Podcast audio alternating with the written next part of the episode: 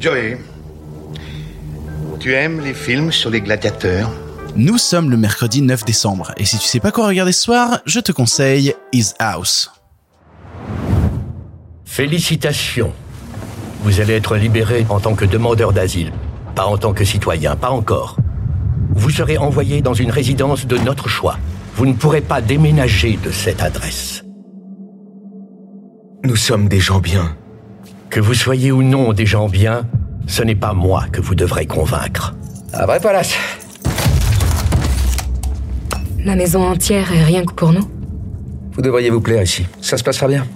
À condition de vous faire des amis, de vous intégrer. C'est mercredi, mercredi c'est jour, on a besoin d'une bonne dose d'adrénaline pour continuer tout le reste de la semaine et j'avais envie de te parler d'un film d'horreur britannique qui est sorti cette année sur la plateforme Netflix intitulé His House. Un des premiers, voire le premier long métrage réalisé par Rémi Weeks, un long métrage d'horreur qui plus est, ou en tout cas qui a des inspirations fantastiques et horrifiques et qui prend un point de vue intéressant euh, qui a assez peu été traité notamment dans le, dans le cinéma de genre actuel, à savoir bah, le point de vue de réfugiés fuyant la guerre civile on peut penser à d'autres longs métrages qui ont utilisé justement la guerre civile pour essayer de traiter sous le prisme de l'horreur certaines thématiques, notamment le film Under the Shadow qui est plutôt agréable et plutôt sympathique que, je t'encourage à découvrir si tu l'as jamais vu. Là c'est beaucoup beaucoup plus proche de nous puisque le film te raconte l'histoire de deux réfugiés soudanais qui ont fui donc les guerres civiles, Rial et Bull, et qui arrivent en Angleterre. Le truc c'est que pendant le voyage ils ont perdu leur enfant qui s'est noyé dans la mer et ça les a profondément profondément traumatisés si bien qu'en arrivant à Londres ils restent des mois à attendre dans un de trouver une maison,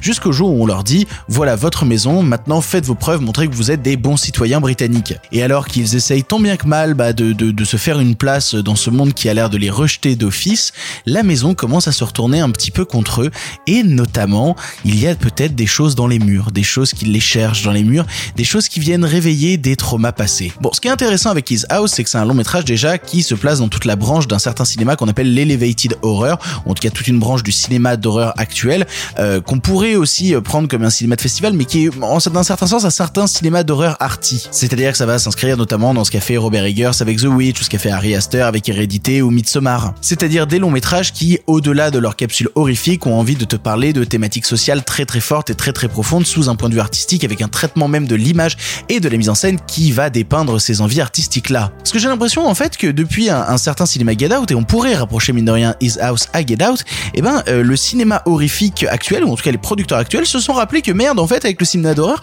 on peut raconter des histoires qui tendent vers le social. Et oui, en fait, c'est la base même de tout ça. C'est-à-dire que s'il y a eu une sorte d'avènement des zombies à une certaine époque, euh, dans les années 70-80, c'était pour quand même dénoncer le système capitaliste et la société de surconsommation. Ces zombies-là n'étaient au final que la version aliénée de nous-mêmes. Donc on était déjà en train de parler de thématiques sociales et tous les films d'horreur qui ont suivi par la suite, même les plus grands, ont eu envie, mine de rien, de te parler de, de franges sociales de la population. Et ça s'inscrit complètement là-dedans, ça s'inscrit dans ça parce que les deux personnages principaux, au-delà d'être confrontés à des peurs, à des peurs profondes et même et ça c'est intéressant des peurs culturelles parce qu'on a toujours tendance mine de rien dans l'horreur actuelle à avoir toute une dimension.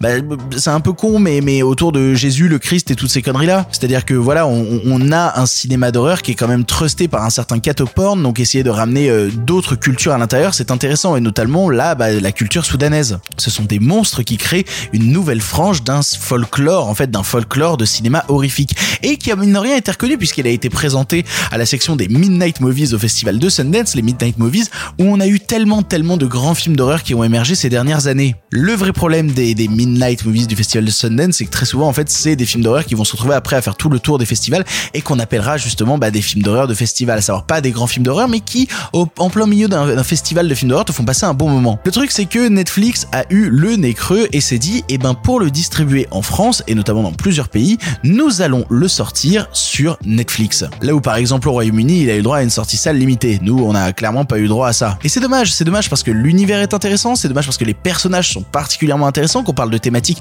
qui sont profondes socialement, ancrées en nous en ce moment parce que c'est des choses dont on euh, nous parle assez souvent, notamment dans les médias, et que la question des migrants était une thématique qui n'avait quasiment pas été abordée dans le cinéma horrifique actuel. Du coup, voir justement un film d'horreur sous ce point de vue-là nous permet de nous éveiller à la fois sur un sujet de société et en même temps de voir une histoire qui nous fait un petit peu flipper. Ce qu'on réalisera très vite, c'est qu'au final, toute cette horreur est issue de, de blessures beaucoup plus profonde et que euh, il serait peut-être temps d'évoluer et d'évoluer et de grandir sur ces thématiques-là qu'on a tendance peut-être parfois à enfermer dans, dans, un, conservatisme assez stupide et primaire. Bref, je te laisserai te faire ton avis. Quoi qu'il arrive, il y a dans ce film de la mise en scène, il y a de l'horreur, il y a notamment Javier Botet qu'on a vu très très souvent faire des monstres dans le cinéma d'horreur, notamment bah, c'est la bébête de, de qui, qui là passe une tête dans le film. Ça a pas beaucoup d'argent, mais ça a son casting des gens comme Matt Smith et donc ça fait plaisir. Et c'est disponible sur Netflix. Que demander de mieux Pour ton information donc, le film est disponible sur Netflix. C'est le seul moyen de le voir actuellement en France. Si tu as un compte Netflix, n'hésite pas à te jeter dessus. Voilà, tu n'as même plus d'excuses. Tu sais quoi voir ou revoir ce soir. Et si cela ne te suffit pas,